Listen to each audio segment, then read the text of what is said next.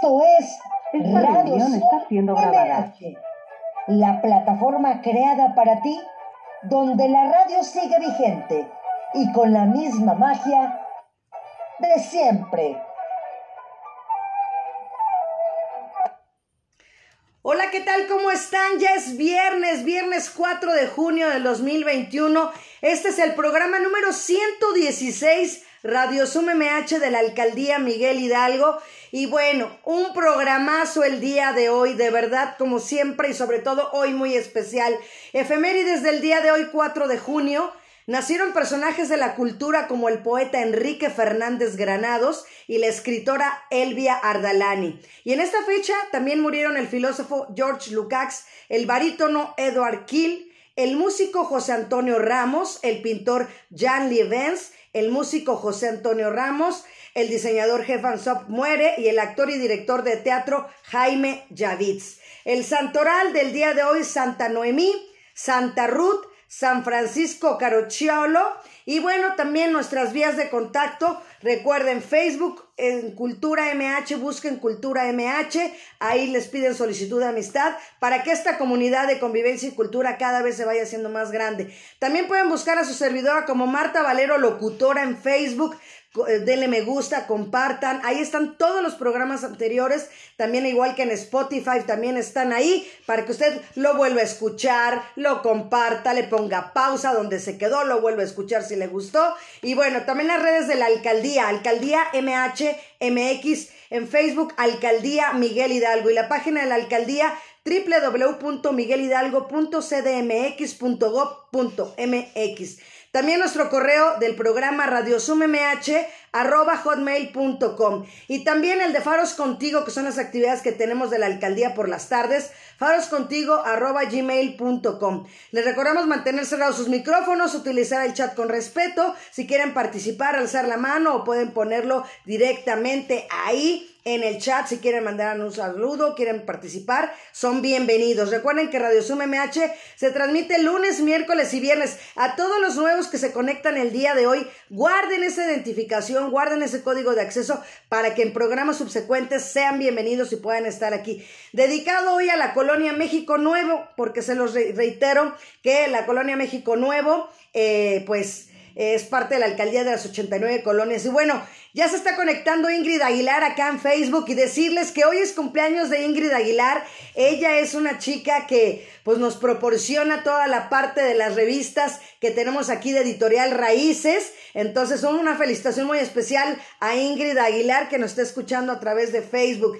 Y bueno, pues ya sin más ni más, pues yo quiero leerles primero que nada porque estamos celebrando el centenario de la Asociación Nacional de Charros, que es una familia de charros que agrupa también a las esposas, por eso le pusimos el programa del día de hoy, Familia Charra, porque a los hijos, las amistades, ¿no? Entonces constituye esto precisamente en México el 4 de junio de 1921, siendo el licenciado Ramón Cosío González el primer presidente electo, teniendo como principal objeto el fomento, difusión y dignificación del ejercicio de la charrería y en sus 100 años de fructífera vida, la Nacional ha tenido como base la estructura familiar, como se los decía, los abuelos, los nietos, los bisnietos, ¿no? La suegra, todas las cuñadas, todos practican las diferentes suertes charras que se convive en un entorno de cariño y respeto, fomentando en los niños valores de solidaridad, de igualdad y de equidad. Y bueno, la charrería es considerada el deporte mexicano por excelencia y a partir del 14 de septiembre del 2016,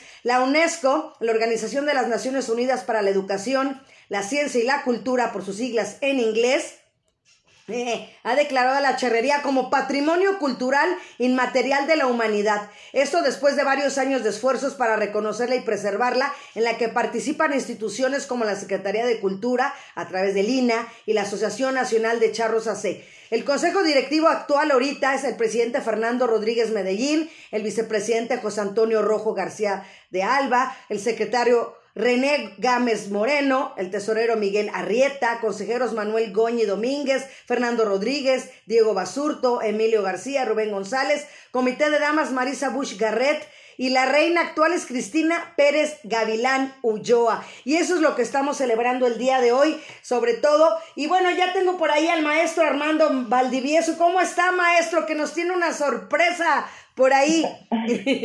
Muy bien, muy bien, Marta, qué gusto saludarte, volver a estar, ya es la segunda ocasión con esta de estar contigo en este programa tan maravilloso, en donde nos permites, eh, pues, promover, promover lo que se, promover esa gran parte de la, de la cultura que nos toca a nosotros precisamente trabajar en ella, difundirla y ser parte de todo este proceso cultural que lleva nuestro país, ¿verdad? Pues muchísimas gracias, Marta. Te agradezco muchísimo la invitación. Pues aquí estamos a tus órdenes. No, pues de... para dónde jalamos, por dónde empezamos. pues ahorita estamos viendo ya ahí nuestros invitados. Ahorita déjame presentarlos y bueno, pues también ahí están también. Déjenme presentarlos como se deben al señor Víctor Arturo Elizalde Arroyo. ¿Cómo está, don Víctor? Y su hija Blanca Elizalde Mejía. Bienvenidos, buenas tardes. Buenas tardes, estamos muy a gusto, muy agradecidos por esta invitación. Muchas Martita, buenas tardes, muchas gracias por la invitación. Eso, y me encanta verlos con, de verdad, con la vestimenta que nos puede decir el maestro Armando que es su especialidad. Y voy a leer la semblanza de, del señor Víctor Arturo Elizande Arroyo. Él nació en marzo de 1961, ingresó a la Escuela de Charrería de Toluca, Estado de México, bajo la instrucción del señor Octavio Chávez.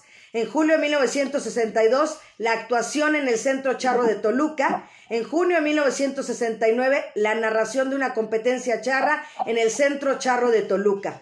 En noviembre de 1969 ingresó al espectáculo ecuestre profesional de Antonio Aguilar como jinete de toro en la Arena México. En noviembre de 70-72 participaciones por temporadas en el espectáculo Antonio Aguilar en la, en la, Arena México, como se los decía, y actualmente tiene 50, nada más 52 años como locutor charro y maestro de ceremonias, llevando paralelamente la práctica de la charrería con la preparación como locutor. Ahorita tiene 60 años como charro y como se les dice, pertenecer a la Asociación de Charros Carlos Rincón Gallardo de la Ciudad de México. Bienvenido, don Víctor. Muchas gracias. Pues bienvenido y Blanquita. Gracias. Y Blanquita Elizalde Mejía, ella aprendió a montar a los cinco años de edad. A los nueve ingresó a la escaramuza charra Las Calandrias de la Asociación de Charros Carlos Rincón Gallardo de la Ciudad de México y a esa misma edad hizo su debut, ¿eh? Nada más a los nueve años. Ha participado en torneos estatales, así como congresos nacionales en diferentes estados de la República. Perteneció a la escaramuza de Reinas en el 1992, dirigida por la señora Mali Jurado, reina nacional en ese momento y con la cual tuvo la fortuna de participar en el Congreso Charro de Estados Unidos que se llevó, a cabo en San Francisco, California.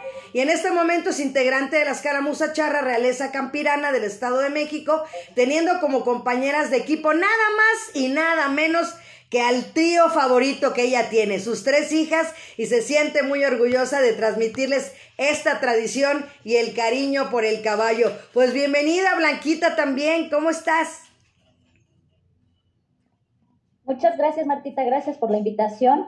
Eh, me siento muy contenta por, por participar y a darles a conocer un poquito de lo que es nuestra forma de vida. Así es, un estilo de vida completamente, exactamente, muy mexicano y como se los decía yo fuera del aire a don Víctor, ¿verdad, don Víctor? ¿Qué fue lo que me dijo cuando yo le dije que hablando de la charrería? ¿Qué me respondió?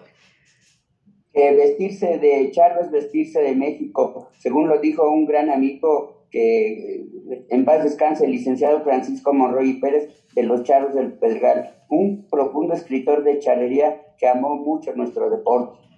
Excelente, y de verdad es, es, es cierto. Y hablar de la charrería es que es, es todo un panorama y tiene tantas eh, aristas, como lo digo yo, como nos está aquí presente el maestro Armando Valdivieso en la parte de, de, de, la vestimenta, ¿no? Como la están ustedes portando el día de hoy y estamos celebrando estos 100 años de la Nacional, pero más que nada estamos celebrando la cultura en nuestro país y que la vamos a transmitir con los que nos escuchen y nos vean el día de hoy a nivel internacional para recordar que es el deporte de México. Así es.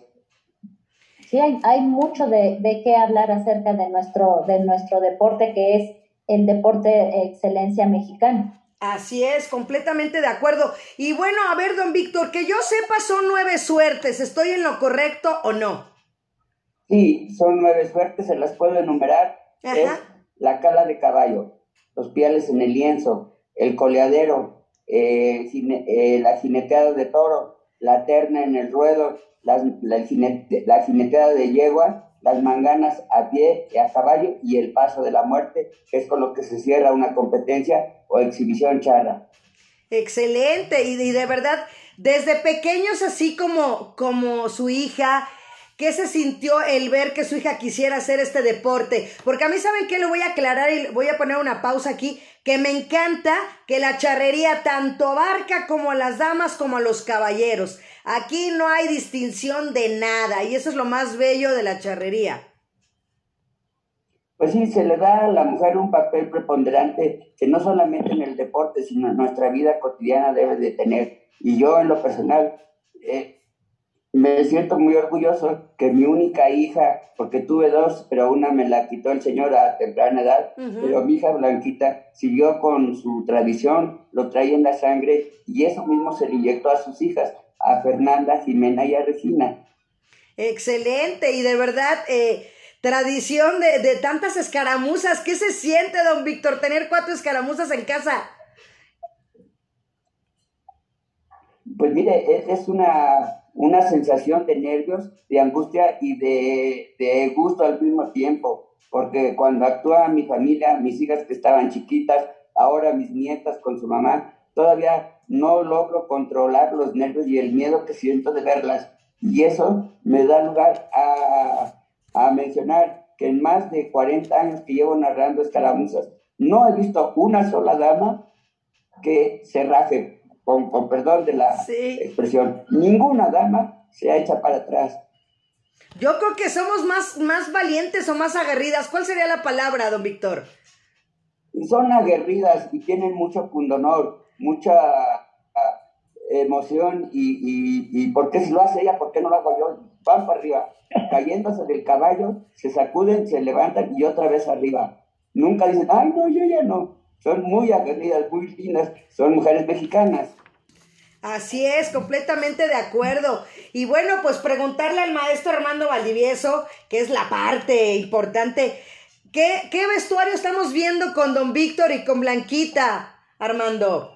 Gracias, gracias Martita. Bueno, antes que nada, quiero, este, antes de iniciar, quiero comentarle, voy a voltear tantito la cámara. Estoy aquí en el Museo de charrería precisamente en la Federación Mexicana de Charrería, que si bien tuve el gusto, el honor de trabajar, colaborar conjuntamente con la administración pasada, con el ingeniero Lito, con el licenciado Jorge Rojo, para mí en verdad fue una gran alegría, un gran, una gran satisfacción contar, estar metido dentro de todo este acervo que empezamos a hablar desde el siglo XIX, empezamos a hablar de la, de la Revolución Mexicana, hablamos de la época de oro del cine nacional, y así sucesivamente nos fuimos entre todas estas piezas oliendo al cuero que con el que, que, tiene las monturas, elaborar todo, ver todos esos sombreros, ver todos esos trabajos en, en la de herrería que se tiene. Tenemos aquí una caleza preciosa que fue así un lujo poderla incluir dentro del museo y bueno, fue un trabajo maratónico en verdad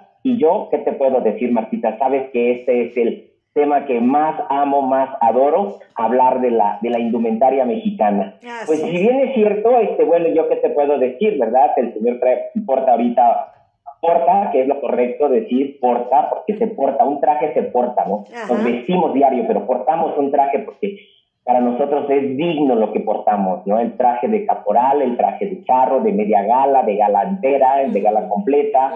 Entonces hay de etiquetas, entonces hay un traje para cada momento dentro de la carrería.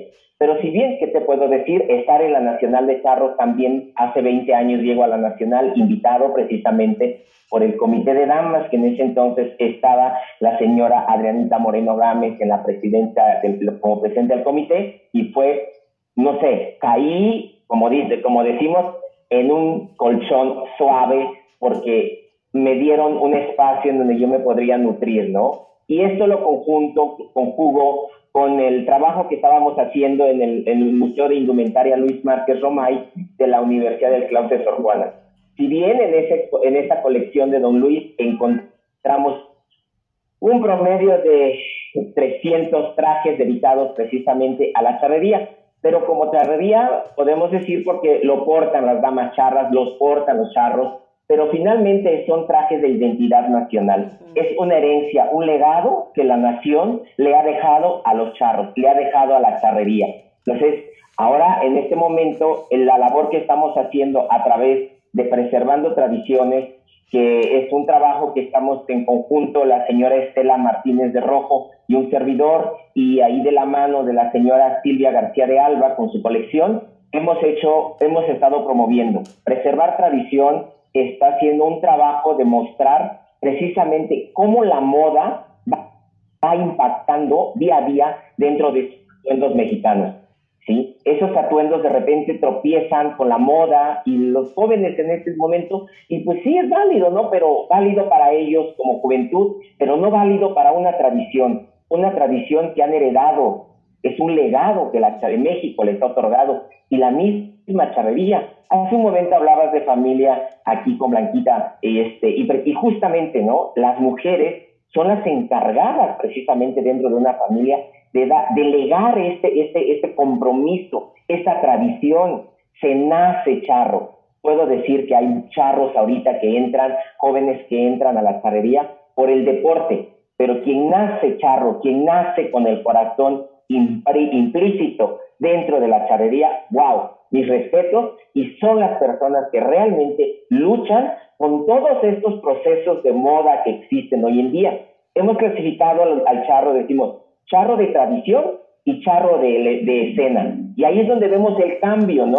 Cómo le va pegando la moda a los trajes, cómo vemos los trajes desde finales del 19, entramos a los 20 en la Revolución Mexicana y vemos cómo va evolucionando y ahorita vemos trajes que la verdad, dices tú, híjole, ¿qué hacemos? Pero bueno, es parte de nuestra labor, no somos nosotros quienes para decir cómo deben de vestir nuestro trabajo, nuestra labor es documentar. Documentar el traje, ver el proceso de la moda y cada quien de acuerdo a, al amor que le tiene a su patria, el amor que le tiene a su tradición, sabrá conservarlo y sabrá preservarlo y difundirlo de esa manera. Pero bueno, ¿qué te puedo decir, Martita? Y ahí en la Nacional, pues mira, es un gozo, tú lo has visto últimamente, hemos estado haciendo actividades, exposiciones, trajes de China poblana, con la alcaldía, por supuesto, hemos trabajado en conjunto ahí con el área de cultura, con la maestra Consuelo, y hemos sacado un sinfín de trabajos. Y pues mira, ¿qué te puedo decir? Estamos aquí en este maravilloso museo que para mí dejé unos tres años de trabajo y muy satisfactorios, muy a gusto. No, está precioso, está hermoso. ¿Cómo ves, Blanquita? ¿Cómo ve, don Víctor? El museo, al maestro Armando él es promotor, investigador, diseñador, docente, impulsor de la preservación de la indumentaria en México. Él nació en la ciudad de Juchitán de Zaragoza, Oaxaca, y ha estudiado danza folclórica en el Instituto Nacional de Bellas Artes y Literatura y también se especializó en curaduría en la Universidad del Claustro de Sor Juana y en el, año 2020 hizo un emprendimiento social en la Universidad Iberoamericana y bueno, muchísimas otras cosas más a esto el maestro Armando Valdivieso. ¿Cómo ven, Blanquita? Qué padre que se encuentre en ese museo, eh, es, es, muy bonito. Lo han ido, le han ido haciendo mejoras, le han ido eh, incluyendo también más cosas. Y pues qué bueno que ojalá la gente se tomara el tiempo de, de visitarlo. Se encuentra en el, conven, en el ex convento de Montserrat. Montserrat, de Montserrat, sí. Isabela en Isabela Católica y Sasaga. Y la verdad es que es, es muy bonito. Ojalá que pues la gente de verdad se dé, se dé un tiempo para visitarlo y conocer parte de lo que son nuestras, nuestras tradiciones. Y otra cosa, Blanquita, que a la charrería le hace falta más personas como el maestro que se encargan de difundir lo que es nuestro deporte, porque hay muchas personas que lo desconocen totalmente o en su defecto nos confunden y distorsionan lo que es la vestimenta charra. Usted, maestro, nos hace falta y otros 100 como usted. Muchas gracias, muchísimas gracias. Pues mire, esa es nuestra, nuestra labor, estamos aquí eh, haciendo trabajos, ¿qué les puedo decir? En la colección de Doña Silvia también encontramos muchos trajes de China poblana, en donde nos permite ver cómo fue cambiando el traje de China desde el siglo, desde finales del 18, principios del 19, cómo cae este traje dentro de la época de oro del cine nacional y cómo se impacta dentro de la pantalla grande y cómo lo hereda la charrería, ¿no? Ese es un legado realmente. Yo siempre he dicho que los charros, que la charrería, la dama charra, trae la nación a cuesta. Y les toca a ustedes, yo qué les puedo decir, yo no soy charro, amo la, la charrería, amo la tradición, amo los trajes, me gusta documentarlos, pero son ustedes los que van a cuidar este legado. Nosotros lo documentamos, damos pláticas, damos conferencias con el tema, hacemos pasarelas para mostrar cómo, cómo, los, cómo va evolucionando. Ahorita no me va a dejar mentir Blanquita, que ya los vestidos de ranchera, porque los vestidos de ranchera son los que se hicieron para escaramuza, ya los vestidos de ranchera ya perdieron el vuelo de la pechera ya no lo traen. Y algo muy característico y muy particular en ese vestido es la pechera. Si un vestido no tiene esa pechera, ya no es el vestido de ranchera. Y bueno, bastante, bastante, Blanquita no me deja mentir. Entonces, ahí en la Nacional hicimos en agosto del año pasado, de en plena pandemia, una exposición que se llamó La Nacional Moda y Tradición en donde estábamos viendo los vestidos que las, escaramuzas usaban más o menos en los 50, 60, que eran aquellos vestidos cortos, que el cine impactó precisamente a través de la ranchera. Entonces, y, se fue, y fue evolucionando, se fue documentando hasta que tenemos el vestido de ranchera, pero con los solanes en la pechera. Y ahorita, bueno, pues ni modo, la moda, la juventud se va imponiendo de alguna manera, pero de la moda lo que a la tradición le acomoda. Esa es una frase que me agrada mucho y bueno, pues creo que nos toca, ¿no? A mí me toca documentarlo y a ustedes invitar a los jóvenes a que preserven este estilo de vestido, ese estilo de traje y portarlo. ¿sí? El traje de charro como el traje de la china poblana, como el vestido de la delita, de la escaramuza, es como un uniforme, vamos a llamar de alguna manera, nos da identidad, nos da pertenencia, ¿sí? porque es un legado. ¿sí? Si nosotros vemos, por ejemplo, le voy a poner un ejemplo, vemos a un militar, ¿sí? inmediatamente lo identificamos. Ah, es un soldado de la Marina, vemos un huichol, de lo identificamos inmediatamente como cuando vemos a una tehuana. Cuando vemos a un hombre vestido de charro, es el charro. Cuando vemos a una mujer vestida de Adelita, de, de es una charra, ¿no? Y es la forma de identificarnos.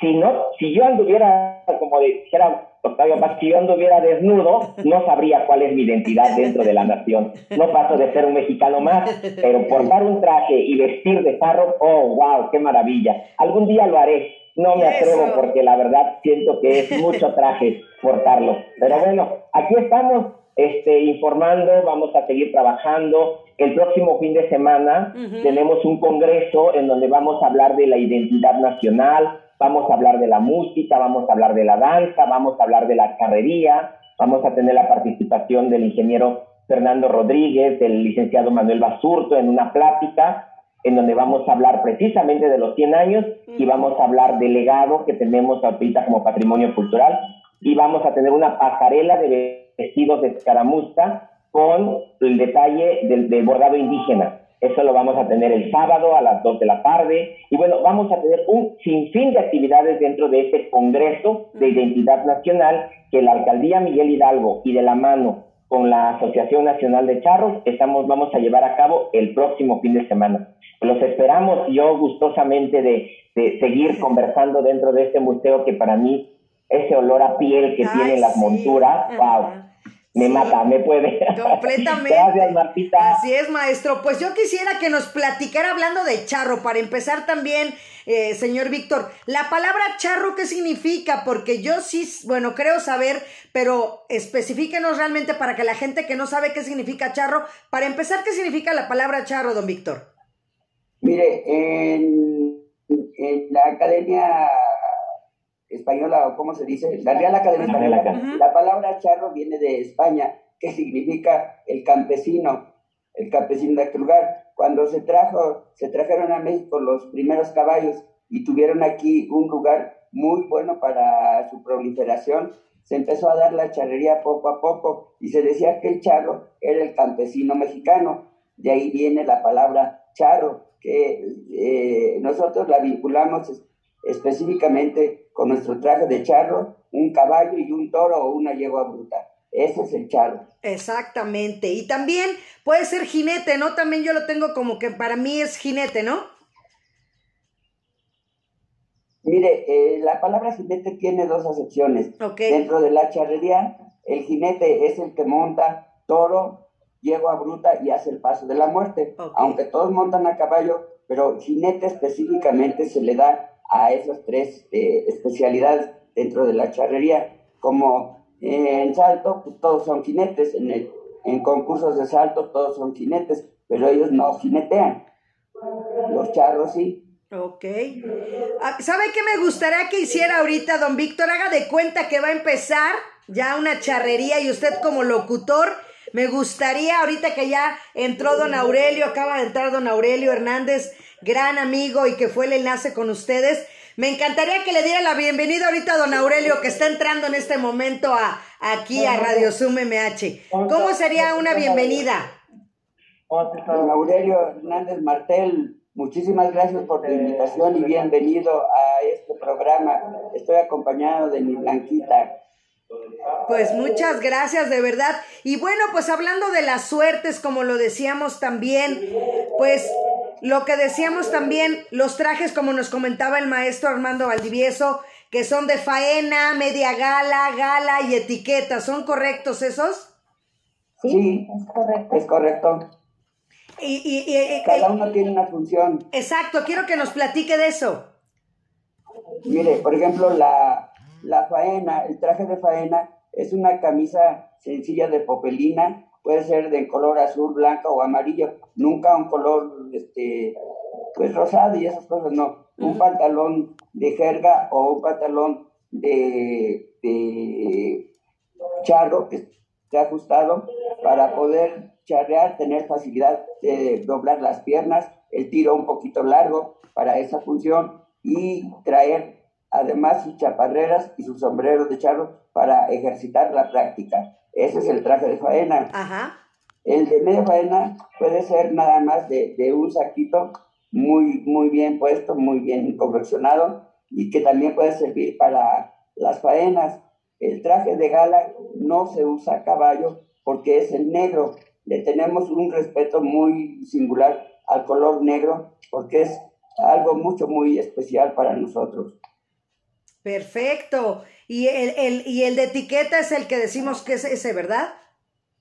Es ese, y es que tiene algunos accesorios, alguna indumentaria, que es para las grandes fiestas de, los charros, fiestas sociales, como eh, cambios de mesa directiva, este, coronaciones, bodas, incluso puede usarse en, en velorios, pero el, el, la botonadura va tapada con un, con un velo.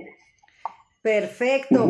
Oiga, y hablando de las suertes, ¿cuál es la primera que aprenden los niños? De, ¿Cuál es la primera suerte? ¿Cuál es la más sencilla, por así decirlo? Porque ninguna es sencilla, pero ¿cuál sería como la primera? De, la primera que aprendemos todos de que somos niños es a florear la riata. Que para florear la riata con toda grandeza como lo hacen los grandes charros es práctica, no a todos se nos da. Eh, yo pienso que de las faenas y de lo que se practica en la charrería es lo más difícil, manejar muy bien la riata. La riata es, una, es el, instrumento especial eh, eh, que no podemos prescindir de ella porque la tenemos que tratar con mucho cariño. Si hace mucho calor, esconderla en un lugar donde haya sombrita. Si hace mucho frío, se pone muy gruesa, hay que ponerla en un calor para que se pueda manejar bien. De ahí que yo, en una forma muy personal, he dicho que son reatas, no sogas las que usamos en la charrería, son reatas. Hay un centro reatero en Cuatepegarinas y así dice, centro reatero, no centro soguero.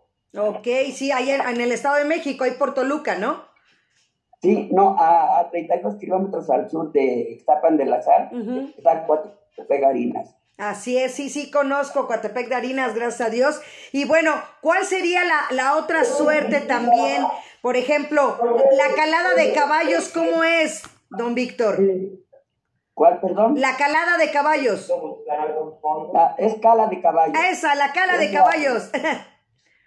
Sí, la primera suerte ya en función de la competencia de la cala de caballos, donde un charro demuestra la rienda que tiene su caballo, arrancándolo desde atrás de la manga. ¿Sí me escucha? Sí, sí, sí, sí. Adelante. Sí, sí, sí don Víctor. Esa es la primera suerte. Ahí demuestra el charro la calidad de caballo que trae y lo diestro que es el charro para manejar un buen caballo de poder y con buena rienda. Excelente. ¿El piales en el lienzo? El, el pial en el lienzo, en mi concepto, es la suerte más peligrosa porque sale una yegua de, del corral corriendo por toda la manga, que es el terreno largo, a más de 70 kilómetros por hora. Entonces, el charro que va a pialar avienta la riata para, para lazar las patas, entiéndase por patas las extremidades traseras y manos las extremidades delanteras. Entonces, si el charro agarra con la riata las dos patas, tiene que bajarle vueltas a su riata a la cabeza de la silla y aguantar el estirón. De ahí que muchos charros se han llevado dedos porque se les enreda la riata y a esa velocidad es donde se aplica una tensión dinámica. ¡Wow! no muy... Eh, el jineteo del toro, ese ya es con la gente que tiene experiencia. ¿Cómo está, don Víctor? Sí, mire, para, para, como en todos, en todas las faenas y en todos los ejercicios de cualquier deporte, en esto especialmente de la jineteada, se empieza a practicar desde que es uno niño, casi como de 10, 12 años, para empezar a montar becerritos. Y así conforme va creciendo y va aguantando más, y si le gusta, pues va montando eh, animales más grandes hasta que llega una competencia donde se montaban anteriormente toros de 400 kilos. Wow. Ya con gente de experiencia. Wow, excelente. O sea, un toro como cualquier toro de Lidia, más o menos con ese mismo peso, ¿no? Pues un poquito menos, porque el toro de Lidia oscila entre los 500 y 510 kilos, un poquito más abajo. Ok, perfecto. Oye, Blanquita, se necesita voluntad, dedicación y mucho valor para hacer escaramuza.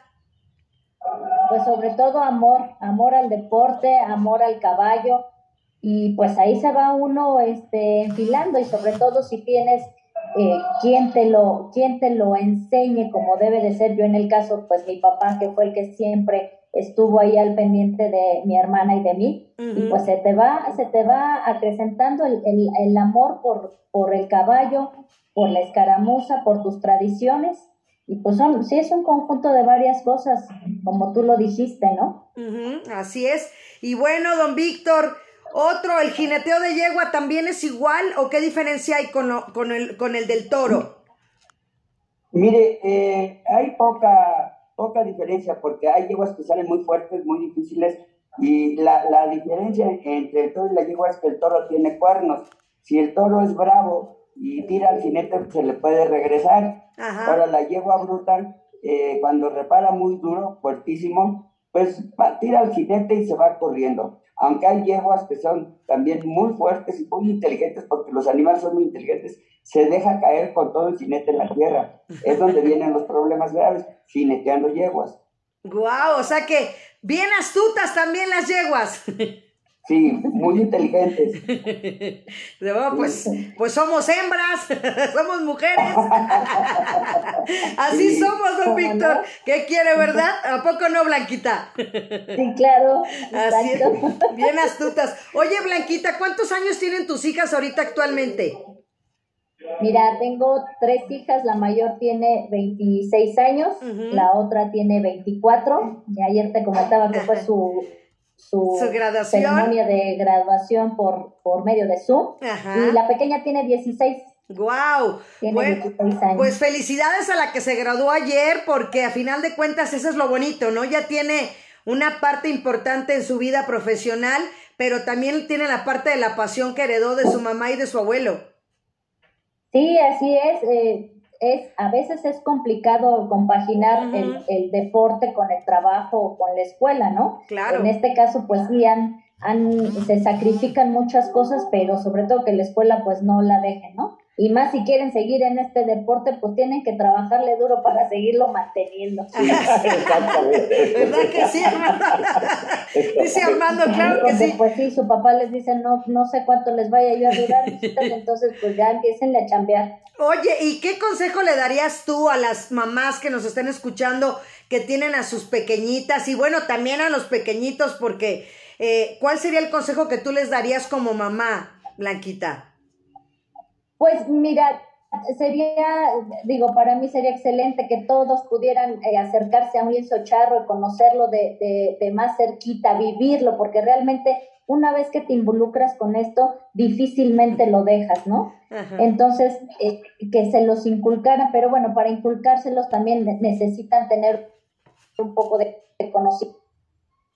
conocimiento llegar así y nada más verlo, pues es un poco difícil, pero sí sería muy bueno que buscaran la manera de acercarse al lienzo que les quede más, más cercano en su localidad para que conozcan realmente lo que es nuestras, nuestras tradiciones, ¿no? Excelente. Es, difícil, yo lo sé, es difícil, no, no es tan fácil como eh, pues adentrarte en cualquier otro, en otro deporte, pero ojalá que pudieran hacerlo. En cualquier lienzo alguien les podrá dar alguna, alguna plática, o eh, que les den una vuelta a sus niños en, el, en el caballo, pero siempre, siempre es bueno que estén con los conocimientos de lo que son nuestras raíces, ¿no? Mira, me están preguntando ya aquí en el chat, eh, don Víctor, en la Ciudad de México, ¿cuántos hay? ¿Cuántos lienzos hay? Mire, creo que, si mal no recuerdo, ha de haber como 48 lienzos charros en, dentro del Distrito Federal bueno, ahora es Ciudad de México, pero los alrededores que están cerquitas también hay muchos lienzos charros. Pues hay oportunidad entonces de acercarse, es como, yo también lo he dicho, siempre cualquier deporte hay que invertirle tiempo, dinero y esfuerzo y los, los resultados se ven, ¿no? Completamente. Cuando vas a entrenar con tu hijo, por ejemplo, al, fútbol soccer o al fútbol americano, ahí estás como papá o como mamá, yendo con él, pagando las mensualidades, pagando el equipaje, todo lo, lo el equipo, lo que necesita, ¿no? Cuando salen de viaje, o sea, es invertir en algo muy bello y sobre todo en algo que es nuestra, la charrería. Sí, mucho. Aquí pagamos todos nosotros, los fletes, los caballos, el personal, pero por, por una idea, divertirnos y estar a gusto con nuestra ropa de charro, que así le hacemos honor, practicando y compitiendo con otras personas que también tienen el el mismo gusto por el caballo. Y también me preguntan aquí en el chat si tienen que tener ciertas características los lienzos charros. Me imagino que sí, ciertas medidas o algo así, ¿no? Sí, Mire, este, la manga, que es el terreno largo, mide 60 metros a partir de donde sale el toro hasta donde se hace tangencial el terreno con el ruedo. Ahí son 60 metros para la práctica de colas y viales. El ruedo tiene 80 metros, ¿verdad? De, 80 metros de, diámetro y 40 de, de radio. Perfecto. Para que se pueda ejercer bien ahí eso, eso debe de ser lo oficial, si mal no me equivoco. Sí, son las medidas oficiales como cualquier campo de fútbol, como lo decía, de, de cualquier partido, no deben de tener su reglamento. Y me decían que están en Villa del Carbón, me decías Blanquita, que es el lugar de, platícanos. Ah, bueno, eh, eh, tengo algún tiempo ya este, viviendo por acá y nos, aquí nos, nos, bueno, nosotros cuando llegamos todo lo conocimos como la capital del botín charro. Aquí hay muchos lugares en donde se fabrican los botines charros y también obviamente pues las botas para las escaramuzas. Exacto, y eso es lo que le quiero preguntar al maestro Armando. Ya hablamos un poquito del traje, maestro. Ahora hay que hablar, eh, pues, del botín. A ver qué nos dice Armando hay que hablar de qué, perdón Martita, no te del, del, se cortó un poquito. Del, de los botines charros. Ah, ok, perfecto. Se dice que los botines fueron usados precisamente para, para poder manipular al animal, para poder estar trabajar con él en el campo. Y todos son de piel, efectivamente. Y ahorita, bueno, hay tantas marcas y tantas calidades de, de, este, de, de, trabajo de, en botín que, que don don Víctor no me va a dejar mentir, este, para el campo, para el manejo del ganado, para el manejo, no necesitamos marca, necesitamos un buen botín y saber montar a caballo más que nada, ¿no? Pero pues, y finalmente, hablando precisamente de este tema de, de los trabajos dentro de la de los artículos o piezas que complementan, es un complemento para la charrería, para el charro, pues tenemos, es el arte popular mexicano, porque gran parte de todo esto es, eh, son trabajos hechos a manos por artesanos, desde el papel picado, la botonadura de plata, que entra la orfebrería, el pincelado, el sombrero, los bordados. La charrería, si nosotros le extraemos todo este trabajo artesanal, verdaderamente nos quedamos como sin la lucidez que tiene, ¿no? Desde el trabajo del, de, la, de la piel, el cincelado en la piel, la botonadura. Entonces, ahí se, ahí se da precisamente este, este legado y patrimonio cultural e inmaterial de la humanidad que se sostiene la charrería también a través de todo este trabajo del arte popular mexicano. y La charrería es un, eh, dentro de su adquisición, de tantas piezas, tantos trabajos de la artesanía, le da trabajo a muchísimas familias dentro de ese trabajo. un sinfín, desde, como decía don, don Víctor, desde la, desde la riata hasta, hasta los botines que son hechos a mano, en verdad, es un trabajo invaluable, es una labor invaluable lo que se hace y que la charrería sostiene a muchas familias. Háblese de trajes de China poblana que son bordados a mano, háblese de los trabajos de los vestidos de ranchera, háblese del, pantalón, del zapato, del cinturón, de la pita. Bueno, es un sinfín de productos que los charros adquieren para vestir y engalanar la fiesta, la fiesta charra. Entonces, imagínate, Martita, cuántas familias están involucradas en vestir al charro y a cuántas familias el charro mismo no mantiene, le da trabajo. Y eso la verdad es una labor muy grande. Y felicidades por, esa, por eso, porque ahorita con esta pandemia estamos sufriendo mucho con estos trabajos artesanales precisamente, ¿no? Entonces, pues eso es lo que podemos trabajar ahorita, manejar en toda esta parte que todos vemos, pero no sabemos sentimos, pero no vemos de dónde viene ese sentimiento. Es lo intangible de la fiesta, ¿no? Decían en un programa por ahí de televisión, viene el pelómetro, ¿no? Cuando nos hacen vibrar dentro de una, de una charreada de gala desde el himno nacional, cuando se escucha la, la banda, cuando se escucha el mariachi, cuando corre el tequila, y es un conjunto de elementos y de fiesta que hacen la fiesta en la carrería, ¿no? Pues eso es lo que nosotros de un momento no alcanzamos a, vemos, lo vemos vestido, pero no vemos qué ocurre detrás, ¿no?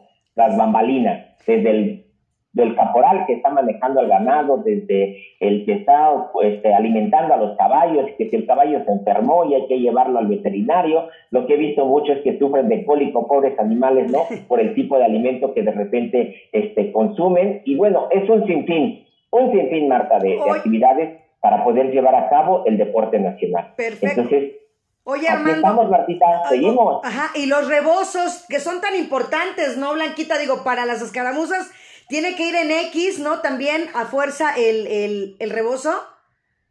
No, mira, el rebozo eh, eh, tiene diferentes formas de uso dependiendo la actividad que vayamos a realizar. Ajá. Cuando vamos a montar a caballo y vamos a estar en alguna actividad a caballo, el rebozo va anudado a la cintura y el nudo se hace del lado izquierdo. Okay. Cuando las actividades van a ser a pie, esto quiere decir que no vamos a montar, pero que vamos a estar en un evento charro a pie, el rebozo entonces sí va sobre, la, sobre el pecho sobre el hombro.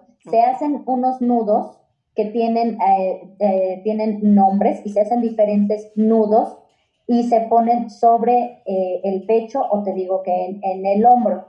Así es como se usa cuando estamos a pie. Wow, y Armando, ¿qué me dices tú de los rebozos, tú como experto? bueno, mira, reforzando un poco Ay, se nos quedó trabadito don Armando. atorado. Don Armando se quedó trabado, don Armando ahorita regresa. Ahí está ya. Como la muchacha trae Otra vez. Armando. Ay. El rebozo, traen el rebozo.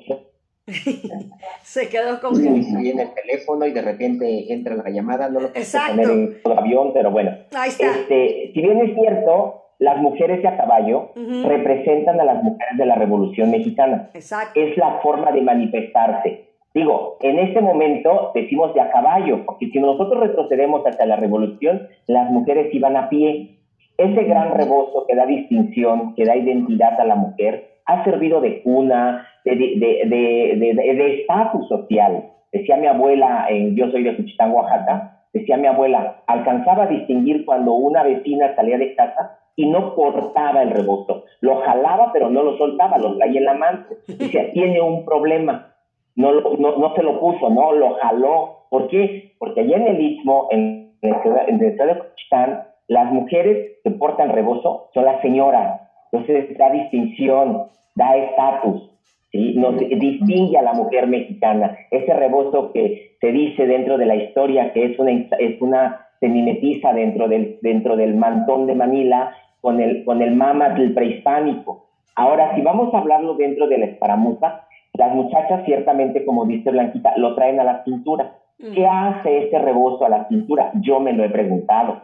¿sí? Hay personas que no me han sabido dar la respuesta, ah. pero la respuesta es que al imitar, al tener precisamente, al representar a las mujeres de la Revolución Mexicana, si nosotros vemos, démonos unas vueltecitas nada más aquí en la ciudad hacia la Merced, y encontramos las señoras que todavía cortan el rebozo, lo usan como, como instrumento de carga, pero lo agarran como faja y se lo ciñen a la cintura. ¿Con qué finalidad? Con darle fuerza. Esa es la representación que está haciendo el rebozo en la escaramuza, en la cintura. Ciertamente ya se le hace un nudo para darle cierta característica de elegancia, cierto, mm, mm, cierto estilizarlo un poco, ¿no? Pero su función es esa, que lo usan en el pecho, que lo usan, lo cubren, es un gusto, un uso como la dama charra lo quiera vestir. Es muy elegante, como dice Blanquita, hacerle un nudo, lucirlo. De repente le hacen una rosa o el nudo gargantón, que es muy común dentro del, rebozo de la, de la escaramuza a la cintura. Pero su función realmente es darle identidad a la mujer mexicana, porque ese rebozo es historia, ese rebozo es tan mexicano como la, la mujer misma. Excelente, sí. Bueno, don Víctor, ser charro es todo un arte, definitivamente. Pero ¿quién fue el primer charro? Bueno, ah, hay este, algunos personajes que nos cuentan como primer charro a San Sebastián de Aparicio, porque dicen que él era un, él fue viudo. Cuando se vino de España para acá, eh, él es el que formó un arreo de mulas para transportar carga y luego enviudó y se hizo, parece que entró a una, a una congregación de monjes y entonces a él se dedicó a amansar caballos precisamente para lo que él necesitaba, ir y venir con sus récords para llevar mercancía. Y de ahí, poco a poco, se fue dando la forma de la charrería con las grandes cantidades de ganado que tenían los hacendados, que luego ni se leían de tantas que eran, no sabía al final recorrerlas a pie estaba muy difícil. Entonces tuvieron que tener la necesidad de montar a caballo bajo un permiso que les dio el virrey de aquella época. Si no, el que montaba a caballo sin permiso estaba sentenciado a morir. Wow. Wow, wow, wow, excelente. Y también, ¿qué más hay de historia en esta parte de lo que estamos viendo y sobre todo, como se lo decía yo fuera del aire, que pasaron muchos años para que realmente la UNESCO, como lo decía yo al principio, para que reconocieran y les dieran ese certificado de deporte nacional, ¿no? Y que haya sido reconocido como patrimonio cultural inmaterial de la humanidad. Yo siento que pasó mucho tiempo, pero al final de cuentas se reconoció. Sí, mire, eh, todas nuestras guerras fueron hechas a caballo. La guerra de independencia, la invasión norteamericana, la, reforma con los franceses, la revolución mexicana y finalmente la guerra de los cristeros en los años 20. Entonces, la forma del charro viene desde atrás. Antes era se le decía chinaco, traía un sombrero de, lorenzana plana y, pantalones muy holgados.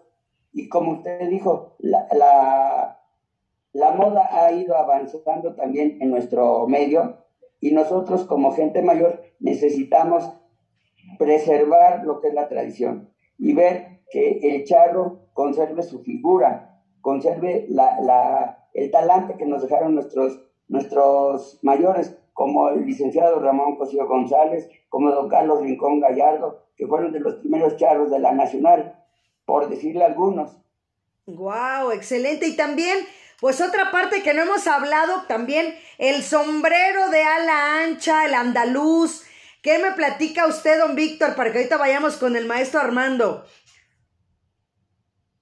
Mire, el sombrero de nosotros específicamente es del que yo puedo hablar porque usted ha oído la canción que dice de Cocules el mariachi.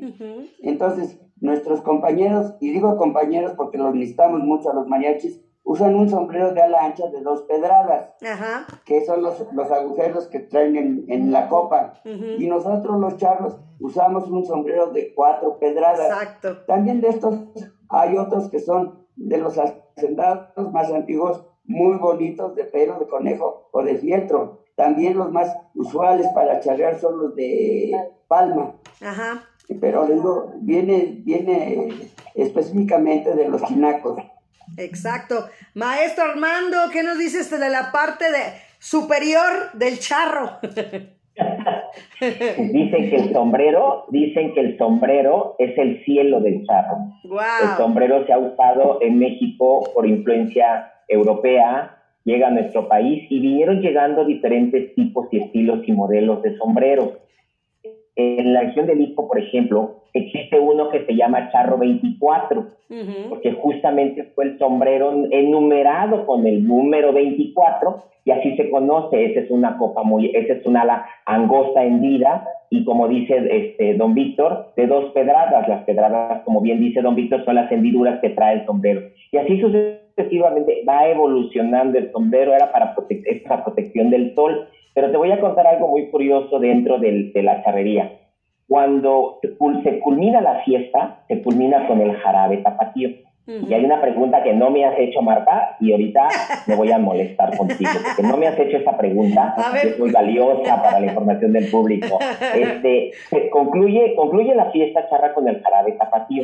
Entonces, cuando termina el jarabe, el, el charro pone el sombrero al piso y, pues todo el mundo cree que pues con el sombrero, no. El charro, el caballero charro, está poniendo el cielo a los pies de su dama al finalizar el, el, jarabe. Por eso se interpreta el jarabe.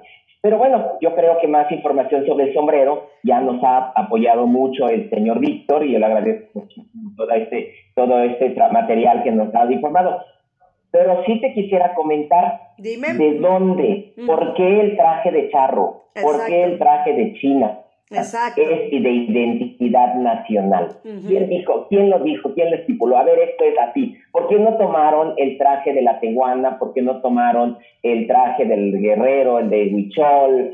Tantos y tantos trajes de identidad que tiene nuestra cultura mexicana. ¿Por qué fue el traje de charro? Como dice don Víctor, venimos desenvolviéndonos desde finales del siglo XVIII, cuando se concluyen las castas esas castas de familias que fueron, ah, ah, fueron distinguidas a través de, la Iglesia Católica en la época de la colonia, en la colonia la Iglesia empezó a distinguir las mezclas de sangre, cómo entraba el mestizaje. Entonces designaban el, el, las casas designaban las mezclas de sangre. Había una, una que decía tentempié, este, este, zambuco, este, este, salta para atrás, yo me, me empiezo a, a, a, reír, digo, quieto, espérame tantito, nos vemos al rato, voy por el pan, y así como se clasificaba este, esta mezcla de sangre, ¿no? En la época de castas.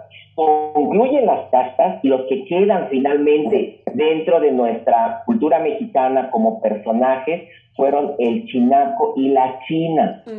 China poblana de pueblo, porque en esa época, al cerrar el siglo XVIII, inicio del XIX con nuestra guerra de independencia, la, eh, eh, la Puebla, voy a referirme al estado, eh, se puede ser Angelópolis o Puebla de Los Ángeles. Hoy en día Puebla, pues por Motilla, porque Puebla de Puebla, ¿no? Pero en esa época Puebla era de poblar. Entonces a la China o a la China poblana de esa época se le decía, tenía el mote de poblana por pueblo. ¿sí? Entonces en el centro de nuestro país estaban estas mujeres como el servicio doméstico, eran las vendedoras del agua, eran las silleras, eran las tortilleras, las molenderas, las cocineras. Y entonces estas mujeres, acompañados del Chinap, fueron los, que, fueron los personajes de la independencia de México. Y así viene evolucionando. Esto hablando nada más del traje. Ya don Víctor nos hizo referencia de cómo el, hombre va adquiriendo derecho, derecho, derecho del, del, español, tener el derecho mexicano a montar a caballo. Ya nos lo comentó don Víctor. Pero hablando del traje, va evolucionando el traje. Y a la llegada de Maximiliano, él da ese carácter, va transformando, como te hablamos de la moda, va transformando el traje que finalmente tiene la característica del traje que hoy en día usa. Pero si bien es cierto, regresando un poquito hacia el traje de la China poblana, va evolucionando el traje. A mediados del 19, este traje desaparece y, y, aparece casi casi a finales, pero ya no aparece como un atuendo, una vestimenta este, ordinaria, vamos a llamarle de esta manera, como un atuendo de vestimenta normal, vamos a llamarle así, para que nos podamos entender, sino que ya únicamente se queda como para el este traje de China poblana, el de pasada la Revolución Mexicana, que adquiere el carácter de identidad nacional. Si ustedes recuerdan en los años 20, en la presencia de, de, mm, de licenciado en la educación pública, José Vasconcelo, él impone que todas las escuelas públicas deberían de, deben de bailar el jarabe y los niños vestidos de charro y las niñas de China poblana. Y así poco a poco adquiriendo el carácter de identidad nacional estos trajes. Finalmente, eh, hay una colección maravillosa en la Universidad del Claustro de Sor Juana, en donde hay un promedio de 30, 40 trajes que tienen estas características y ahí podemos ver cómo va evolucionando el traje de que hoy en día porta la, la mujer, la dama charra, como un traje de gala también, aparte del traje de charra, que esa es otra historia. Y el traje de charro, igual de la misma manera, tiene agarrar con el traje de la China poblana. Llegan a concluir la Revolución Mexicana y de ahí, precisamente, de la Revolución, nos vamos a los lienzos para ver la ejecución del, del jineteadero del charro como deporte nacional, del jarabe como, como la música de identidad nacional, del traje de la china, del traje de la zarra y del traje de la, la ranchera escaramuza.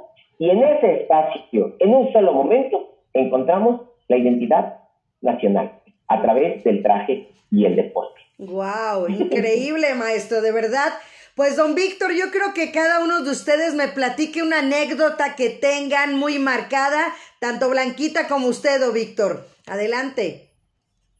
Eh, pues yo le puedo platicar una, una cosa muy personal y sentimental además, porque jineteo de toros y con le di muchos problemas a mi mamá porque ya no quería que yo, que yo montara toros. Sin embargo, en una ocasión me tiró un toro de tal manera que caía abajo de su panza y cuando yo logré salirme del ruedo, mi mamá ya estaba fuera en el callejón, espantada. ¿Qué te pasó? Pues nada, mamá, nada más me, me tiró el toro, me, la cara llena de lodo y ella traía la cuarta del caballo en la mano y me dio dos corazos en las piernas y me dijo, cuando hagas las cosas, hazlas bien porque yo no voy a mantener inválidos. Híjole, lloré mucho. ¿Cómo no? Increíble, o sea, de verdad. Eh, y sobre todo la familia, por eso hoy es la familia Charra, don Víctor, como su mamá apoyándolo y enseñándole que tenía que usted seguir adelante, ¿no? Entonces, esa parte tan bonita de, de, recordar eso, creo que es increíble. Y Blanquita, ¿cuál tienes tú una anécdota que te haya marcado en todos estos años también? Pues también, eh, digo, anécdotas hay, hay muchísimas, ¿no? Pero recuerdo mucho que también cuando era pues muy chiquita. Radio Sum MH, programa 116, familia Charra Víctor y Blanca Elizalde, Armando Martínez Maldivieso, maestro, promotor, investigador, diseñador, docente. Al, al, caballo y el caballo no quiso. Y entonces mi papá me dijo, ah, ¿no quieres? Le digo, no, no quiere, pues agárrate porque vas a volar. Entonces le, le quise dar la vuelta al caballo, se me vuelve a negar y mi papá con la riata le da un riatazo en las patas y pues sí, efectivamente volé, ¿verdad? Salí, o sea, no me caí, pero sí, el caballo salió, este, pues volando y me dice, ¿quiere o no quiere? No, pues sí, sí quiere. Igual que te vaya bonito. El caballo tiene voluntad, el caballo tiene pues sentimientos también, pero depende de uno que, que, haga lo que uno quiera, ¿no? Así es. Y pues se quedó porque también yo a mis hijas muchas veces también les dije así, ¿no? Pues agárrate porque vas a volar, lo mismo que me decía mi papá lo apliqué después con, con mis hijas. Excelente, y de, de, de verdad esas, sobre todo yo quiero dejar el día de hoy